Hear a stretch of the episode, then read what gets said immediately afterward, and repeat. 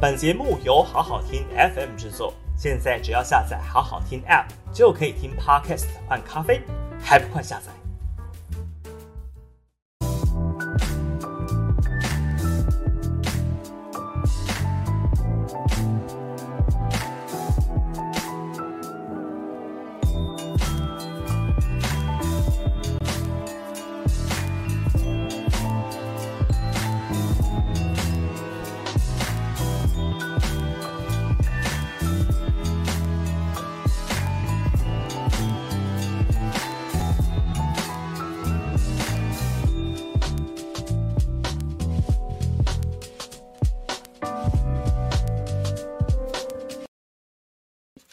各位五二新闻俱乐部的观众朋友们，大家午安，大家好。今天是八月五号，星期五啊。这下午一点，午休不远了，直播节目继续跟大家来打赛啊。这个祝福大家，这个这这这几天大家都好忙哦。昨天是七夕嘛，对不对？然后下个礼拜是这个这个马上要要普渡嘛，啊，所以然后再下个月是中秋节，所以哦这一段时间其实我行程非常的多。然后加上又要到了选举嘛，哦，所以我现在，然后因为选举，然后议会又提早开议，所以我现在过着早上质询，然后中间去跑行程，然后下午去行脚，哦，这样子的一个生活。所以最近啊，各位要把握五二新闻俱乐部这个优质的平台，因为 基本上这一段时间，我除了礼拜五会来开直播之外，其他其他的节目我基本上是都比较没有时间，比较没有时间去上。所以说有点有点可惜啦，哦，有点可惜。所以，但是我觉得也应该，因为平常时间相对空的时候，要去政论节目上发表发表意见是好事，打打知名度都很好。但是选举这段时间应该要好好沉淀一下啊，回到选区跟乡亲朋友直接做接触。所以啊，这这几天我算是非常非常的忙碌啊，非常的忙碌。哎，我们的 QR code 不见了，我要呼叫一下小编呢，我们这个。这个抖内的 QR code 不见了，但没关系啦，啊，这个支持五二新闻俱乐部也是也是没问题啦。好，今天的主题是什么呢？因为这个礼拜除了很多节日之外，哈，然后然后刚好是这个裴洛西嘛，啊，裴洛西访台，然后就如同我今天的标题啊，简单暴力哈，这个外宾走了，飞弹就来了，面子有了，但里子输了哈，这就是这几天的这个现况。所以今天花点时间跟大家。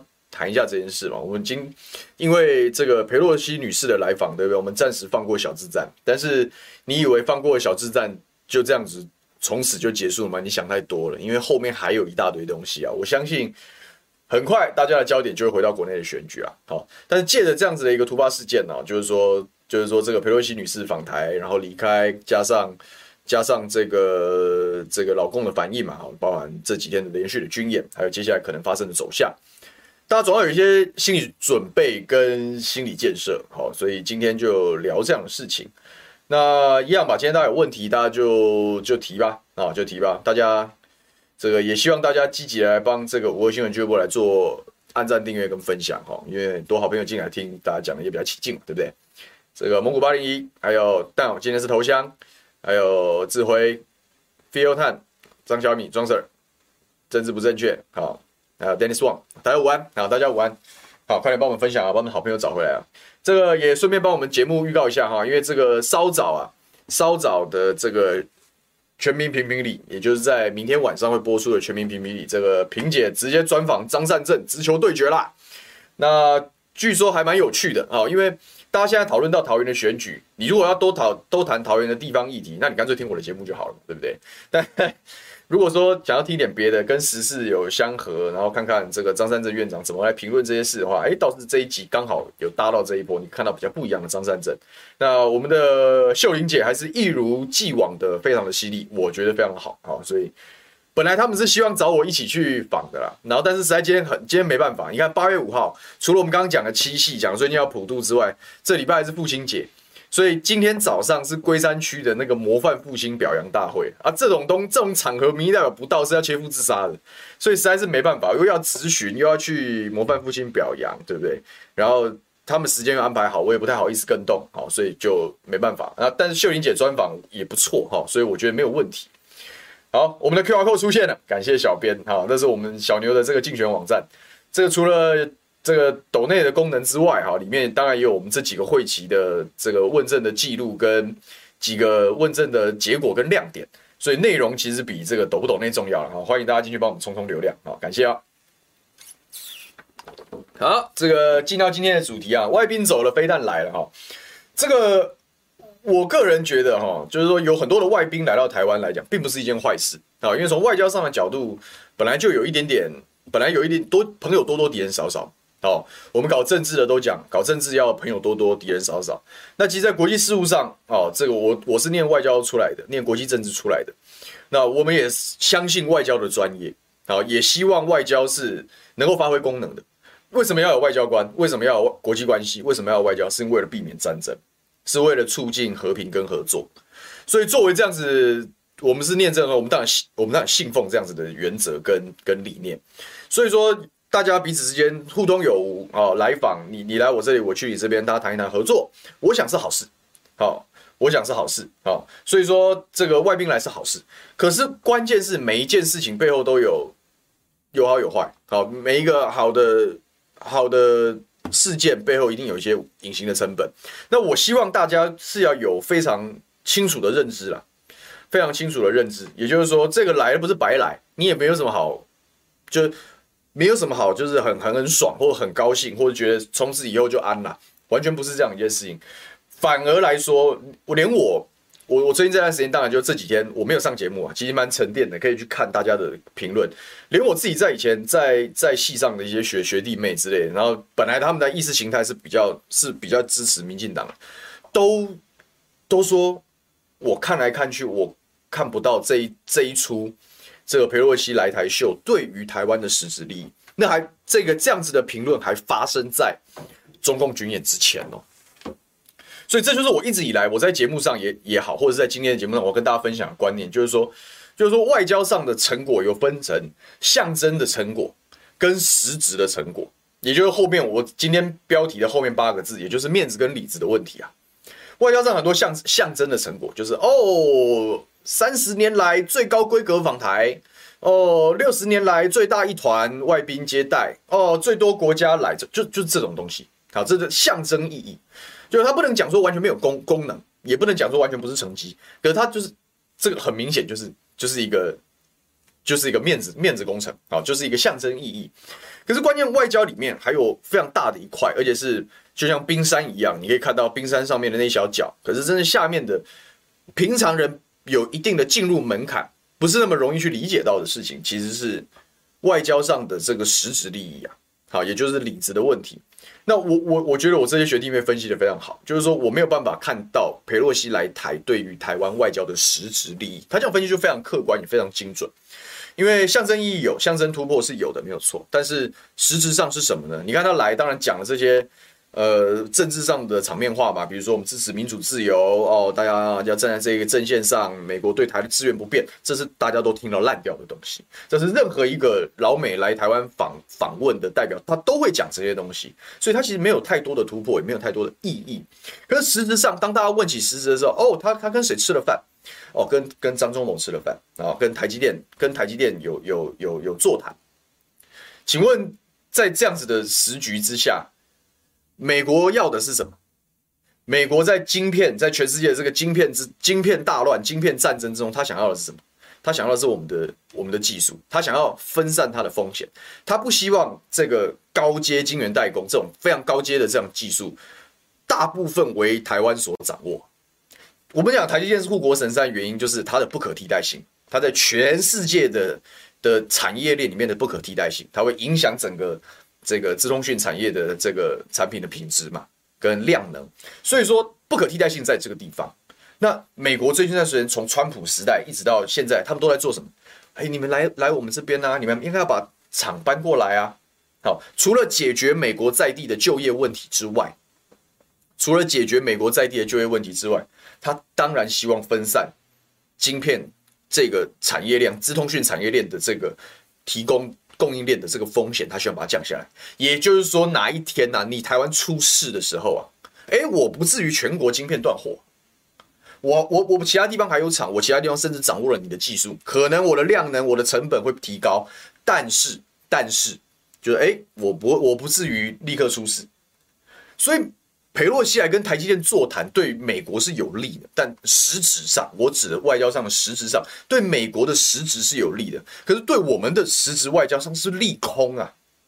他来了，然后给你做足了面子，讲了讲了这么多的好听话，卖了这么大的人情给你蔡英文政府，你台积电是配合呢，还是不配合？他希望你慢慢的把产业链往这个美国去移的时候，你是配合呢，还是不配合？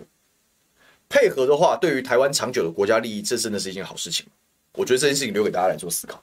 好，但是你问我问我的问我的观念就是，我完全不希望台积电跟美国人有任何关系啊。因为你现在老美会还多看你两眼或什么的，你以为他真的这么在乎你？离你那么遥远的小，他当然是看看中的是这些东西嘛。他看中的是看他看中的是产业链产产业链嘛，他看中的是晶片嘛。所以他一来，他就直接跟你谈这个。实实质上真的是好的。过往几次的这些参访团也是一样，来的时候当然表面上面子都做得非常足哦，很高规格，很大一团，讲了非常好听的话，然后甚至有的时候还瞄一下中国大陆，让你生气气，对不对？这是标配。可是来的不是谈波音的采购，就是谈军事的采购，要不然就是谈所谓的晶片合作。请问台积电到北美国去，对于台湾的晶片合作，对于我们的利多是什么？每一次来都是表面上做足了面子给你，但是就把你的里子去掏空，去掏空，去掏空。这就是我讲了，面子有了，但里子输了。这还是指台美关系而言的，台美关系而言的。所以我觉得在外交上，这是我我并不我我并不那么乐见这样的事情。那当然，我也不否认你来这个很厉害，好吧？你很有本事。我不管你前面运作了多少，下了多少资源，运作了多少事情，但你不，你总是有办法来嘛，对吗？在后续比较的时候，这或许是一个可以被载入史册史册的某一个时间呐，某一个时机，某一个事件。可是你到底牺牲掉了多少东西？我们台湾的不可替代性，在未来还能够撑多久？还能够维持多久？我觉得这是一个警讯，好，这是个警讯。今天谈的题目其实蛮沉重的，那也有一些门槛在，但是我希望大家就反正尽量听，然后希望大家有有有充分的思考了，好，就是说我我总是我总是。看看的比较空了，就是说未来我们会会面对什么样的事情？希望大家有，希望大家想清楚来啊！希望大家想清楚来。那这个是还是只是指台湾跟美国方面的这样子的一个互动关系哦？就是要来好好拍拍手，很棒哦，然后就走了。That's it。可是你不要忘记啊，这来这件事情当然就是让让让对岸生气气嘛，对不对？所以说当然老共会强硬回击嘛。事实上，在整个整个出访的过程中，其实你可以发现，美国唱双簧也唱得非常漂亮。裴洛西女士是一个是一个是一个在民主党体系里面，她的她的她是把价值摆到比较高的这样一个政治人物啊。所以你可以看到，她过去在在天安门的时候，她有去积极的去声援，好，她在在人权、民主、自由等等的价值上面，她她的角色是鲜明的，她的角色是强硬的，所以那是她有她个人的人人物设定的问题。所以今天他一旦放出了消息说，哦，他要来一趟台湾，哪怕拜登说要说不乐见这样的事情，他还是要来啊。哎，他也不，人家也是美国政坛影响力排行前几名的，好不好？人家哪里是这个权力，很多时候不是很单纯的哦，就是你最大，所以其他人都要听你的，而不是皇帝的。民主政治是各有各的话语权哦。所以说他也不会因为说，哎，拜登讲说不乐见这样的事情，他就要牺牲自己的人设。因为裴洛西如果这一趟不来的话，不人设尽毁嘛。哎呀，民主斗士是个假货，就真的就是会这样，他就是会面对这样子的压力啊。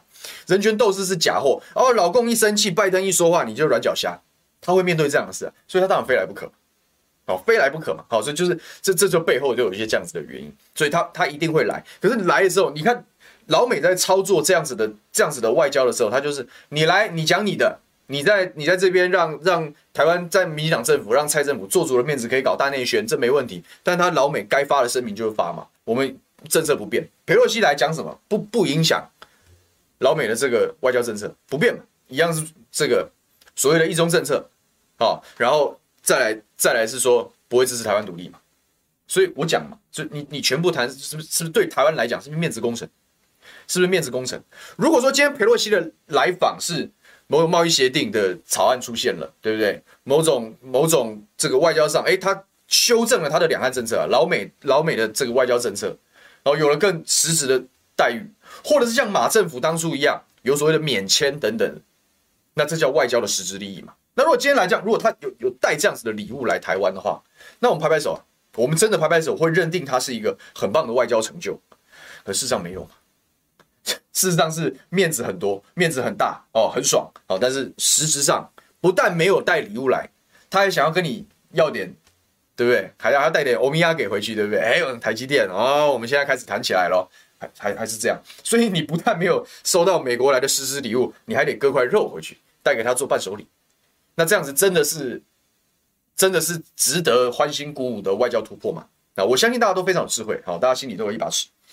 所以说就是这样子啊。你看老美玩平衡玩非常好，啊，你来，然后我也是这样讲，哎，然后哎，专机也绕道，对不对？反正外交本来就是瞧来瞧去啊，射来射去啊，好啊。那问题是这样啊，老美归老美啊，老共归老共啊，对不对？这几天马上就有这个飞弹实弹演习啊，飞弹实弹演习是非常严重的事情啊，其实是非常严重的事情。各位可能觉得目前大家目前。社会上有一部分的人很积极在讨论这件事情，但是大部分人还是处于一个马哎马照跑，舞照跳的一个歌舞升平的一个状态。那嗯为难的地方就是我们到底要不要去当这个市井的人？好，那反正今天这个追踪我们午休不远的好朋友都都大家都是长期追踪的自己人嘛，那我们当然是打开天窗说亮话，所以我当然要当这个市井的角色哦。这个老控的实弹演习其实是我认为是。对台湾来讲是非常危险的讯号，好，因为基本上很很多人很讶异，好，特别是常常跟随着这个我们的新闻主流媒体跟这个网络风向的这些好朋友，都会比较容易说，哎，怎么好像老共也没有那么可怕啊？哎，是纸老虎之类的，民进党这些这些这些呃脑残就喜欢去去去煽动这样的事情，哈，他不会管结果，哈，那很多人就哦傻傻的就觉得说好像是这样，可是真的是这样子吗？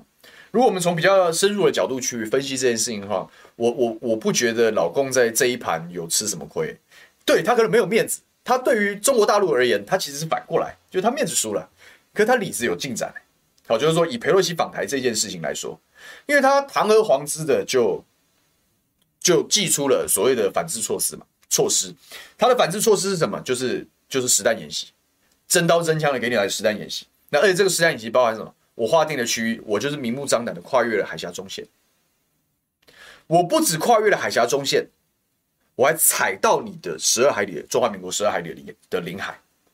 啊，我们如果讲说中华民国的治权基于台湾，对不对？台风金马这个台风金马周边的十二十二海里，当然就是所谓的领海。我就踩在你领海上，你怎样？这就是他的反制方式啊！这就是他的反制方式啊！所以昨天的飞弹射击，很多人讲，哎呦。这个当然，我们大家待待会花点时间去讨论说应不应该发警报或怎么样。但是这个实弹射击跟这一段时间还有接下来几天可能发生的军演，它就是会跨过以往那个大家所谓的红线。以前大家就想说，我们都不要跨越红线，因为一旦跨越了红线，就可能会进入到有可能会变成擦枪走火。一旦擦枪走火，谁都没有办法保证不会爆发战争。所以就有所谓的红线，美中台三边都有彼此的红线，比如说啊，美国的。不管怎么样，他就是不能放掉，就支持台独，或者是破坏所谓的一法三公报，这就是美国的红线嘛，对不对？那因为两岸之间的红线，哎，就所谓的海峡中线有一个默契，在这个地方，不要随便跨过来，我也不会随便过去。那大家在这个过，这个这个这个大的环境之下，原则上大家对于事件有不同的意见，有一定各自表述的空间，那各显神通，所以这大家大家都有彼此之间的红线。可是这一次的结果就是，外宾走了之后，飞弹就来了。他明目张胆的跨越了你的红线，你还不能说什么？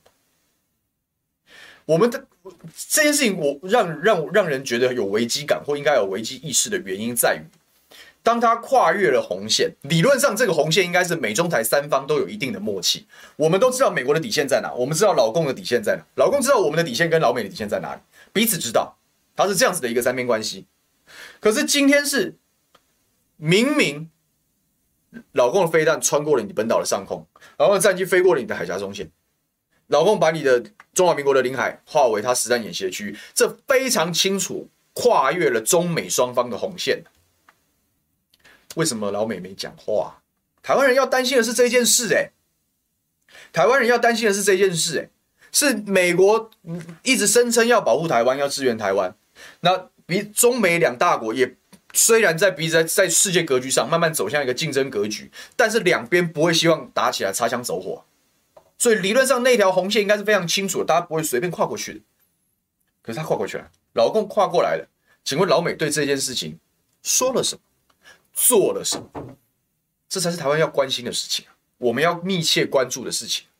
就我目前的观察，没有说口头谴责而已，而且甚至连口头谴责的强度跟明跟凸显性都没有过去那么强烈。然后没有，大家没有发现这件事吗？大家当然都，大家现在聚焦都在外海会爆炸或怎么样。但真正我们从外交上的角度来看这件事情的时候，是是老共明目张胆踩过来，手伸进来了，我们都可以把它解释成他手已经伸进来了。你老美呢？你为什么不讲话？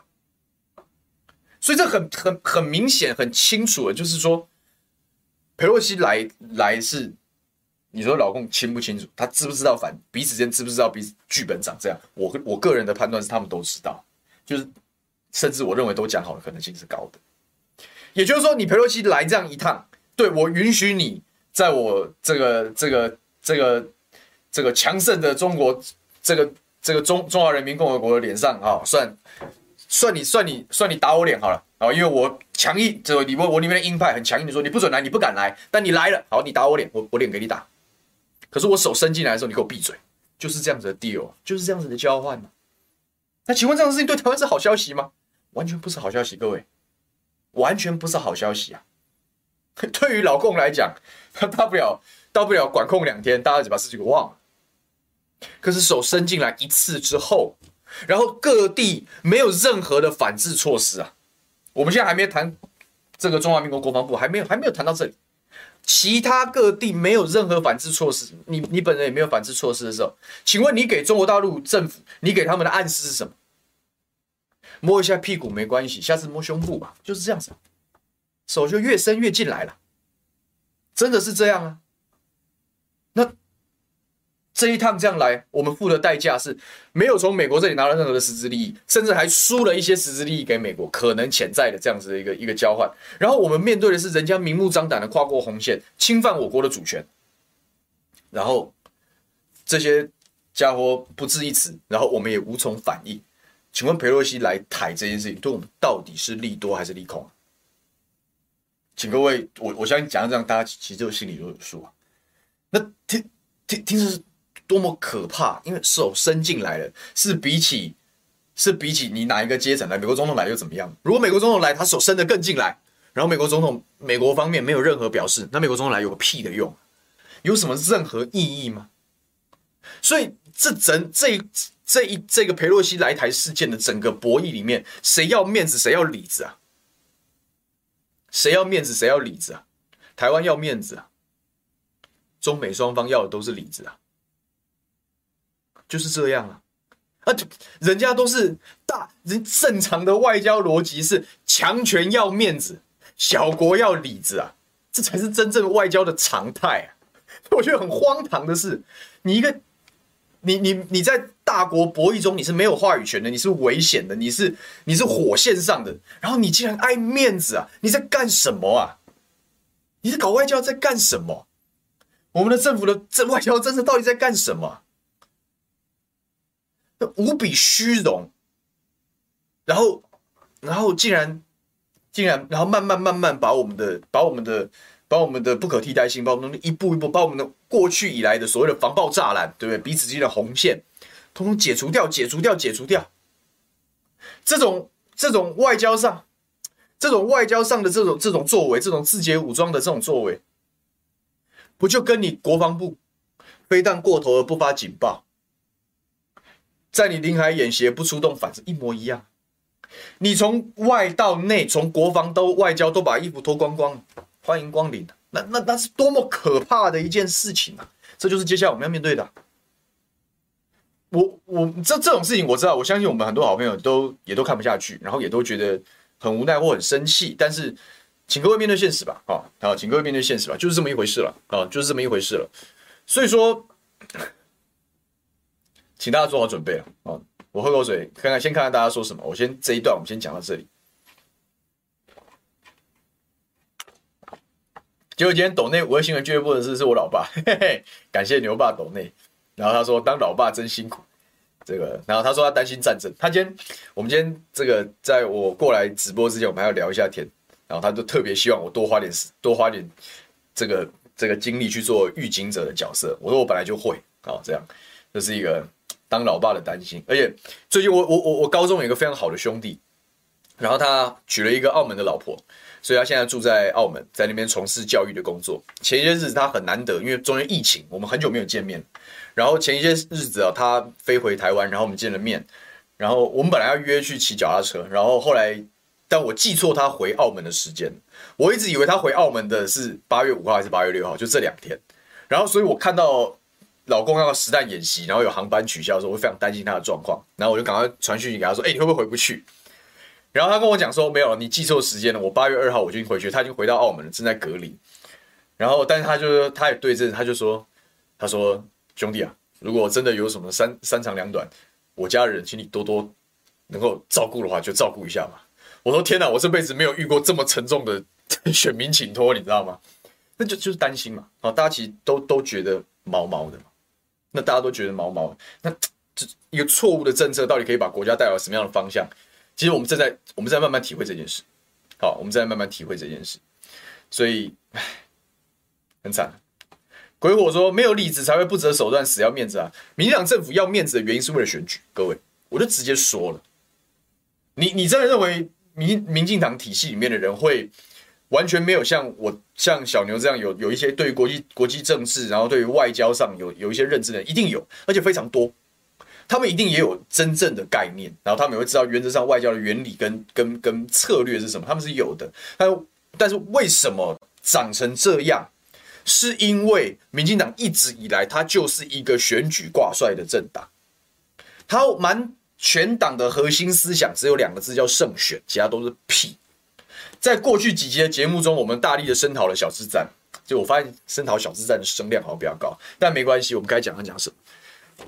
就是说，就是说，我们在上一集的节目里面，其实就跟大家讲过，就是现在的民进党已经不是清廉、勤政、爱乡土的民进党。现在的民进党是以王浩宇、翁达瑞跟焦糖为首的智障塔绿班集团。为什么清廉勤政爱乡土会变成智障塔绿班集团？是为了要胜选。如果我们继续让这个政党继续嚣张、继续独大，那只是反映整个台湾之就是就是会为这种话术所骗，然后集体堕落，那也是没有办法的事情。这就是民主带给我们的悲剧。但是我我相信不会，因为我一直相信大家的，我一直相信大家的。的的判断，我也相信大家判断之后会有所行动，哦，但是就是发生这样，所以一个青年情深爱乡土的价值可以被丢到九霄云外去，然后变成由王浩宇跟焦糖这种货色来领导，就是原因就是因为选举很有用，因为用这样子唬烂、这样骗、这样带风向、这样子这样子操作短线、炒短线，选举有用，他们就做。所以说，民进党党内的那真正懂国际的政治的这些人，到了最后都负气离去的原因，因为真正坚持外交郭正亮，那就是我非常敬重的前辈啊。人家他就是真正国际关系底的人呐、啊。他他的分析就是，其实就是就是大跟大家，我我认为大家应该有所认知的东西是很像的。可他能够兼容于现在翁达瑞或者是王浩宇之流嘛？你不要侮辱，不要侮辱亮哥了嘛，对不对？可是为什么民进党说都这么信这群人？就是因为这群人很会选举啊，很会很很会煽动啊，然后可以骗票啊，可以糊弄大家。所以民进党的核心思想是是选举。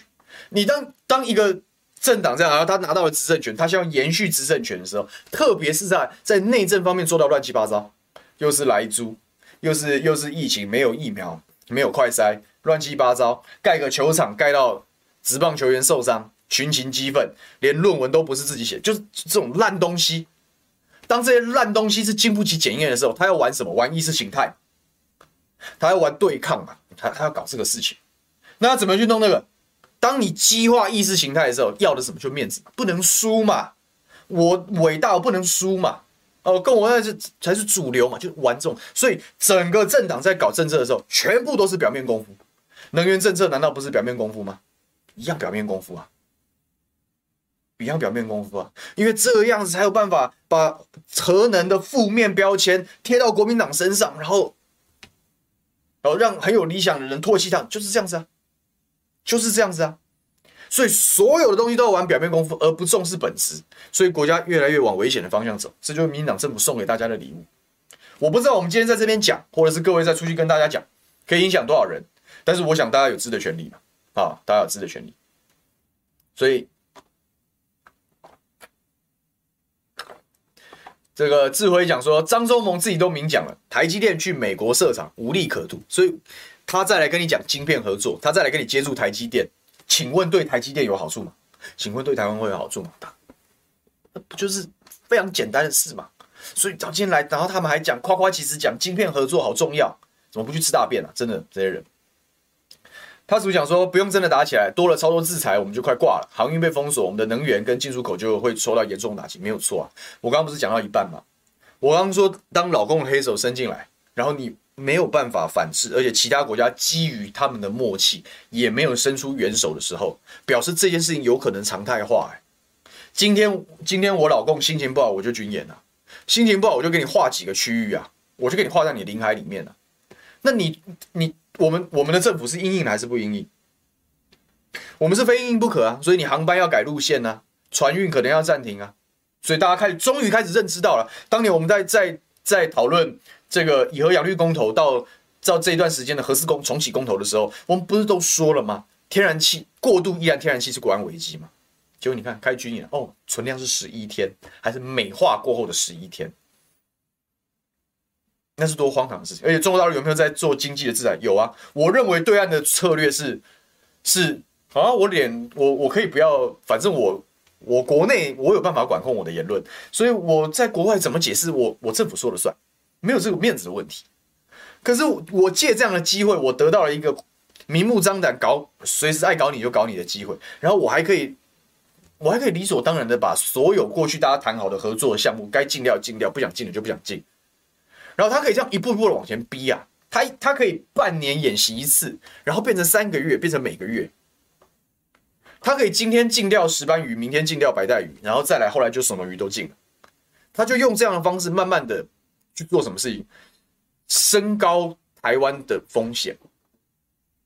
当我禁禁止越来就中断越多的进出口，然后加大对这个地方的军事恫吓的时候，对于全世界的资资本。好，还有投资，还有等等的，这台湾还会是一个好标的吗？大家可能慢慢慢慢就撤走，他他也不急，老共也没必要跟你急。谁跟你讲我几年之内要要收复你？他不会是这种规划。我二十年的时间，我慢慢掐，慢慢掐，我我的网越收越紧，越收越紧。你能说什么？你你能你能怎么样？然后然后我你大家也不要再去抱怨说老共帮民进党助选，他才不管你台湾的选举好不好啊？各位要有新观念好吗？谁管你什么台湾选不选举啊？所以国民党不要蠢，就什么你白白被人家贴中共同路人，可是老共根本不不甩你，这可悲，你知道吗？上上下夹击真的很惨。老共已经不在乎台湾的选举了，就算他这样搞会让民进党票变多，会让大家就啊基于各式各样面子还是怎么样，然后大家跑去支持塔绿班，他熟，他继续做他这件事情就好，他可以搞单边啦。他已经完全不用在乎你各位的想法是什么，我就慢慢，我就慢慢中断，我就慢慢封锁。你总有一天会遇到奇怪的事情，可能真的哪一天天然气船进不来了，就随便一次这样的事情发生，大家就会，大家才会真正进入社会恐慌。然后我我我有有隐约有种感觉，真的是可能会发生在这最近的二十年，所以我只能讲说我们这个时代真苦啊，真苦啊。所以说，请大家做好心理准备。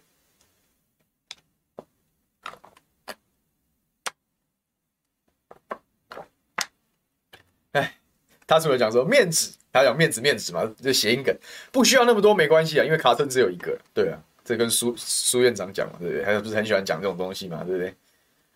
哎，William Hong 讲说，我们也只能继续啊，不然能怎么办？除非现在就教招，哎，其实教招的频率大幅增加，你知道吗？你知道这这这个裴洛西事件还让台湾内部付出什么代价？第一个，我们现在嗯，国民对国防部的信心是严重动摇的，因为飞弹从我们头上飞过去，竟然我们完全不知道。然后现在我们的政府显然是定调叫 “Don't look up”，千万别抬头啊！就像那个电影里面，我很推荐大家去看，就是科学家说，哎，有一个经过科学的计算，有一个彗星要撞地球了，然后那些政客就说啊，这唬烂，然后支持我们的就不要往上看，彗星就不会飞过来，就是一个智障的一个讽刺剧嘛。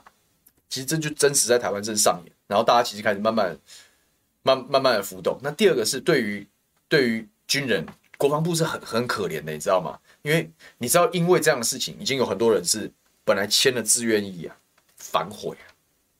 哎、我们国家募兵募得多辛苦，你知道吗？那些那些那些国军招募中心的业务，真的是全世界最血汗的工作，拼命的拉年轻人，希望充实我国的国防战力啊。那你告诉我，现在年轻人会想要去签志愿役签三年吗？不可能嘛！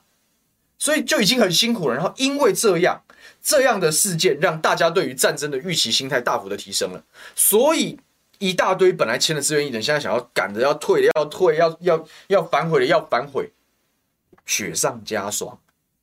然后现在是四个月的这一群人拼命的在叫招啊！本人我弟啊，我亲弟弟啊，有够倒霉啊！就就是被抓去叫招啊，班也不用上了。然后本来他还准备一些这个国家考试的的的东西，要考个小证照，一这样搞下去，牺牲两个礼拜，气死了！我要我也生气啊！明明就你国家错误政策，然后让让让现代的年轻人就已经生活过得很困苦的人，然后你还要再更加困苦，那不是北兰是什么？所以刚刚威廉我们讲说，除非现在就教，我跟你讲，现在就是在叫招，超多人在叫招，而且拼命的叫招那四个月的人。到底在干什么？又想要这个，又不愿意去得罪选民，好，就是说我就是要这样，大家来搞全民皆兵，大家恢复征兵，少在那边啰嗦。你如果这样干，然后你要玩这种玩这种擦枪走火的外交政策，你就算了，你就没有。所以我讲民进党是什么？民进党从头到尾的核心就是选举，所有得罪选民的事一律不干，所有讨好选民的事一律坚持到底，所有可以煽动选民的事情坚决执行，这就是民进党。这就是他们执政的路数啊！各位看清楚，真的要看清楚，可怜呐、好，还有我们今天还是要每周必表小智战，我真的觉得超好笑。本来我们讲说，哎呀，我们自己桃园内部在讨论的时候，就讲说裴洛西来可能会救林志坚这样，后来发现连裴洛西都救不了他，因为全台湾就只有一个白痴，竟然把裴洛西来讲说会来桃园，我真的是太厉害了！都要这样子，就是表示他到底是真的还是假的啊？大家都很清楚了啊 Doctor Shen 讲说，现在的大陆是很可怕的时候，他老早就定好了做法跟既定目标，外面的杂音不一定影响得了他的政策。对，我认为是这样。我们如果要把中国大陆当成一个这个这个这个威胁也好，敌人也好，我觉得这都合理啊，这本来就很合理。但是你既然要把它当成威胁跟敌人，你难道你难道不应该从严防备吗？你难道不应该去推想他的各种政策跟手段跟方法吗？应该要吧？你难道不应该？慎重的处理吗，我是觉得要啊啊，像像王浩宇焦糖那种，就是说啊都没有射到台湾没关系啦，就是也有这种。啊、我们现在民进党都喜欢这种这种路线，就你你整个政党要堕落，真的是愧对党的先贤先烈。我们的这个吕副总统八月二十三好像要办这个和平的论坛，我们可以看看他怎么说嘛。那桃园人特别应该好好思考这件事情。民进党已经不一样，他已经不再是过去那个民进党，哦，他现在就是现在是翁达瑞领导的民进党。好，呃，蔡英文授权翁达瑞、王浩宇跟焦糖领导的民进党很好，小智战，民进党战，好，好，赵信志，哎，这句话金句啊，今日金句出现啊，所以民进党的选举策略根本就是嘴中保党，没错，嘴炮中国大陆可以有利选举，所以就可以保住民进党的执政，这就是所谓的嘴中保党，然后所有实质的代价什么，就通通丢给国民承担。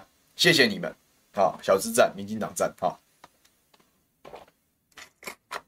好啊，那怎么办呢？我们刚刚讲啊，实际上我们会发生什么事？哎，你不要觉得我，我跟你讲，大家虽然嘴巴上讲马照跑，舞照跳，对不对？可是实际上你知道，就是我刚刚不是讲了几个例子嘛，就是拼命的在叫招，对不对？然后终于最后最近松口了，说规划未来改九十五年以后的要改征，变回一年的这个征兵制。你看，现在规划人任期快做完了，才规划，是不是垃圾啊？这些人，所以我讲啊，讨好选民的事坚决贯彻到底，得罪选民的事一件都不干，丢给未来的人处理，垃圾，这点就垃圾，没有肩膀，没有担当。可是这一段时间，你我除除了前一个前几个礼拜的这个万安演习之外，我要跟大家讲一个故事啊，在我的选区发生的，所以我们请小编把照片丢出来给大家，皮胖姐。这个演习是在六月多的时候，它叫做“民安八号演习”啊，“民安八号演习”，你看画面还蛮惊悚，对不对？画面还蛮惊悚，对不对？它它办在哪里，知道吗？它办在我说办在龟山，对不对？它办在炼油厂，中油炼油厂就在龟山啊，炼油厂在龟山。那炼油厂是我们全国非常大的这个油跟气的一个调度的这个中心啊。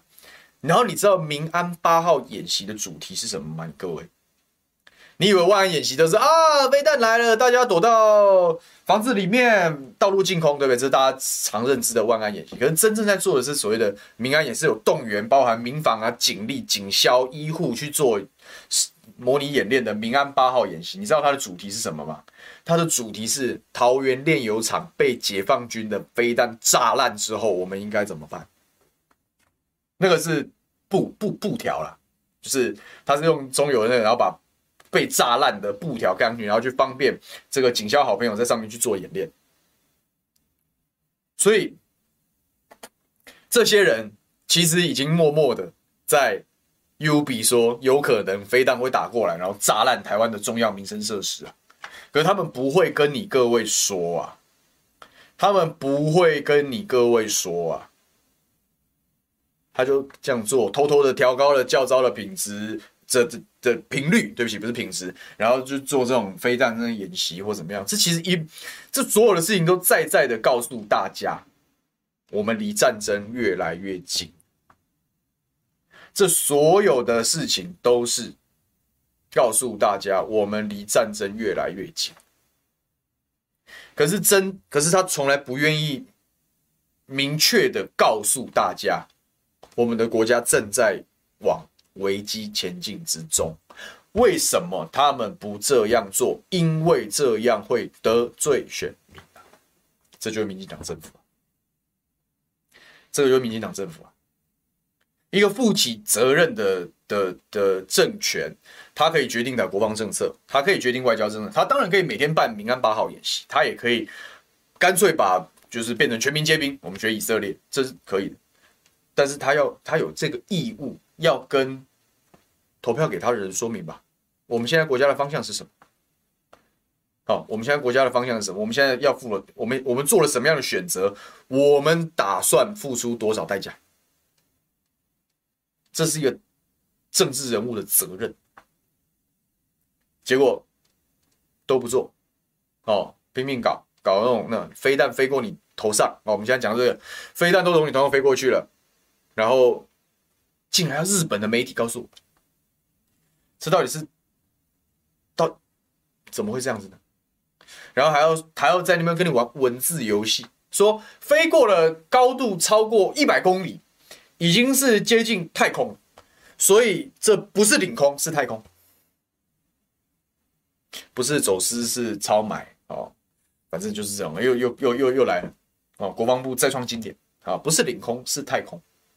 所以完全不用跟大家说，然后你完全不跟大家说就算了。如果全部大家都不知道，那大家就一起不要，千万别抬头就算了。结果现在日本人说了，然后大家才发现，我的妈呀，竟然有飞弹从我脑袋上飞过去啊！然后我们的国防部竟然没有跟我们讲，还否认这样子的说法。那我们到底要相信谁呢？你要我们的国民相信谁呢？在这么危险的状况之下，你要我们，你要我们的国。国民相信谁呢？所以，嗯，我也不知道该说什么。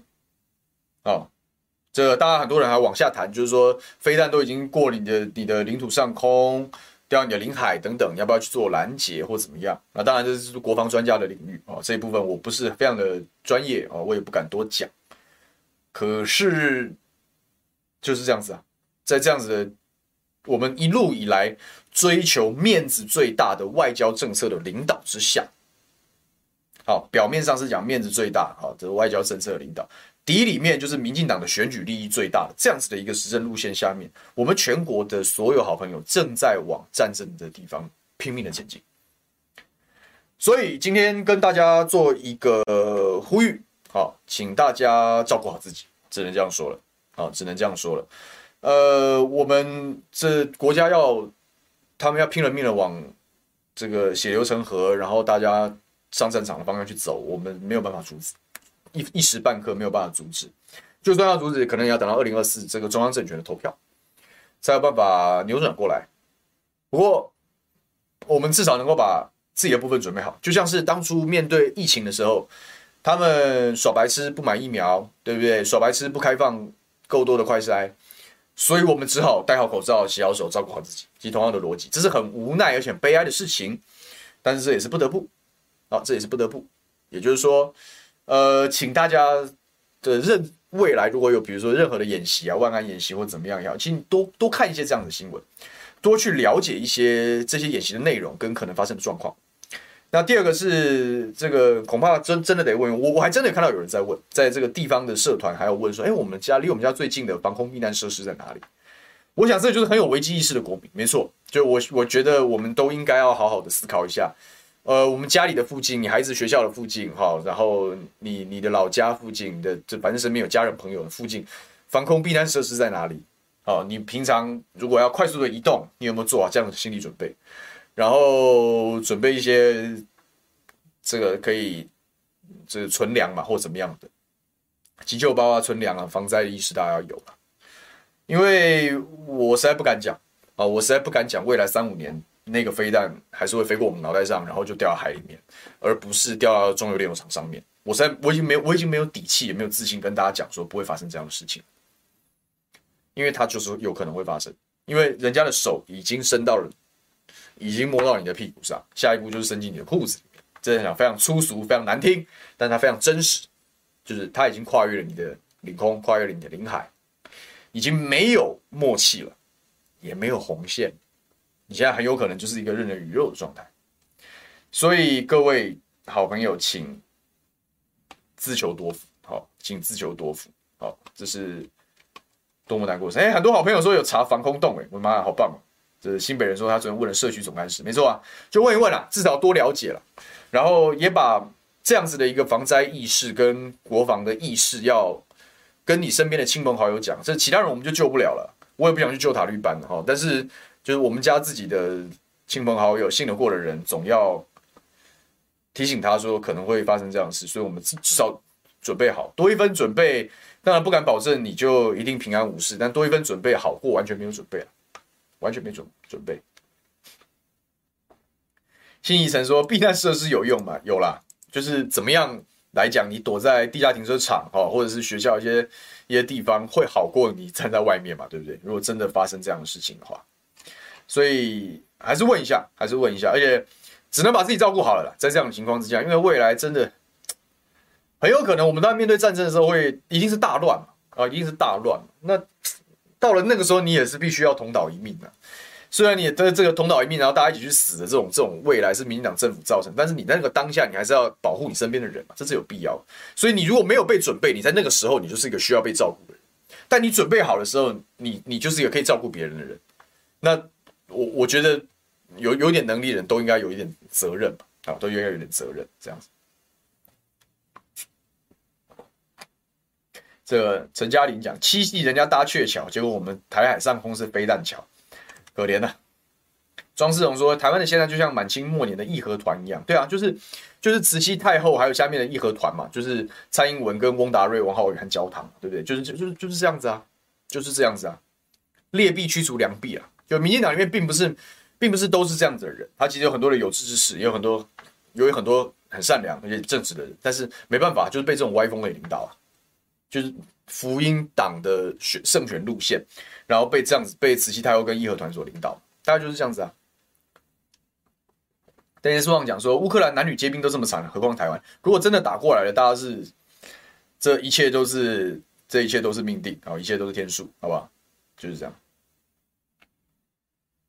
这个 Joseph Wang 讲说，训练制度可能比征兵制度重要啊，训练确实知识化才有办法征募到比较良好。跟相对数量资源以对，所以我觉得在讨论台湾的这个这个国防政策的时候，其实我是觉得应该要大量的，我们要善待我们的志愿役弟兄，啊，然后要让更有国家有更多的资源去做这件事情，然后增加这样子的诱因，然后让良好的训练是重要，所以我才呼吁大家，我说从现在开始大家有一点防灾的意识，因为你很难你很难说啊，在这个红线被突破的当下，很难说很难说会不会发生真正的危机。啊，所以就这样。